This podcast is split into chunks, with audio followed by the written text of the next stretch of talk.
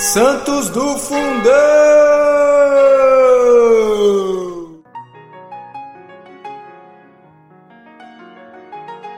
Olá, amados, olá, amadas. Hoje, 5 de fevereiro, a história é de Santa Águeda, Virgem e Marte, hein? De casa nobre e rica da Sicília, havia-se Águeda consagrado a Deus desde a infância. O governador da ilha, tendo ouvido falar da sua beleza e bens, considerou a objeto próprio para lhe satisfazer a impudícia e a avareza. Tudo envidou para dela se apossar. Valendo-se dos editos de perseguição, ordenou que aprendessem. A santa fez então esta prece: Jesus Cristo, soberano Senhor de todas as coisas, sabeis qual é o meu desejo.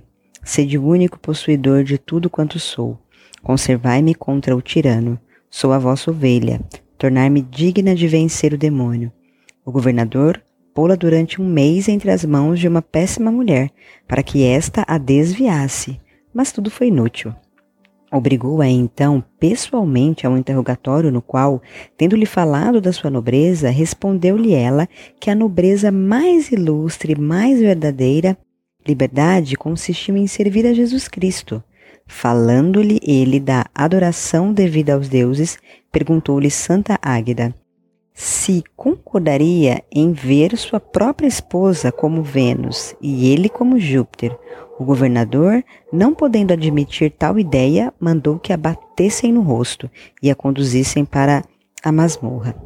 Quando no dia seguinte ele perguntou se havia pensado na maneira de salvar a vida, respondeu-lhe a santa: Jesus Cristo é que é a minha vida e salvação.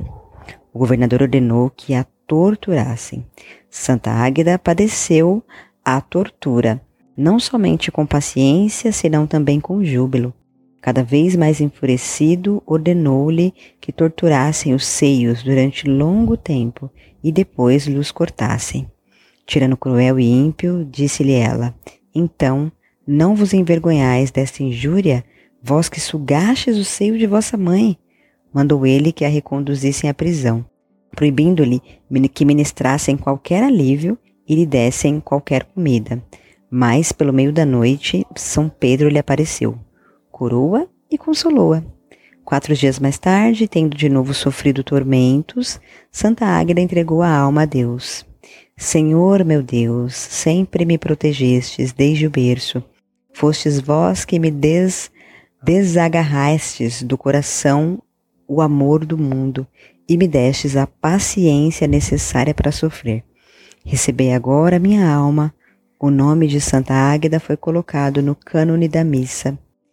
E é isso, Santa Águeda, então, rogai por nós, né, que nós possamos aprender com ela aí a graça de sofrer com paciência.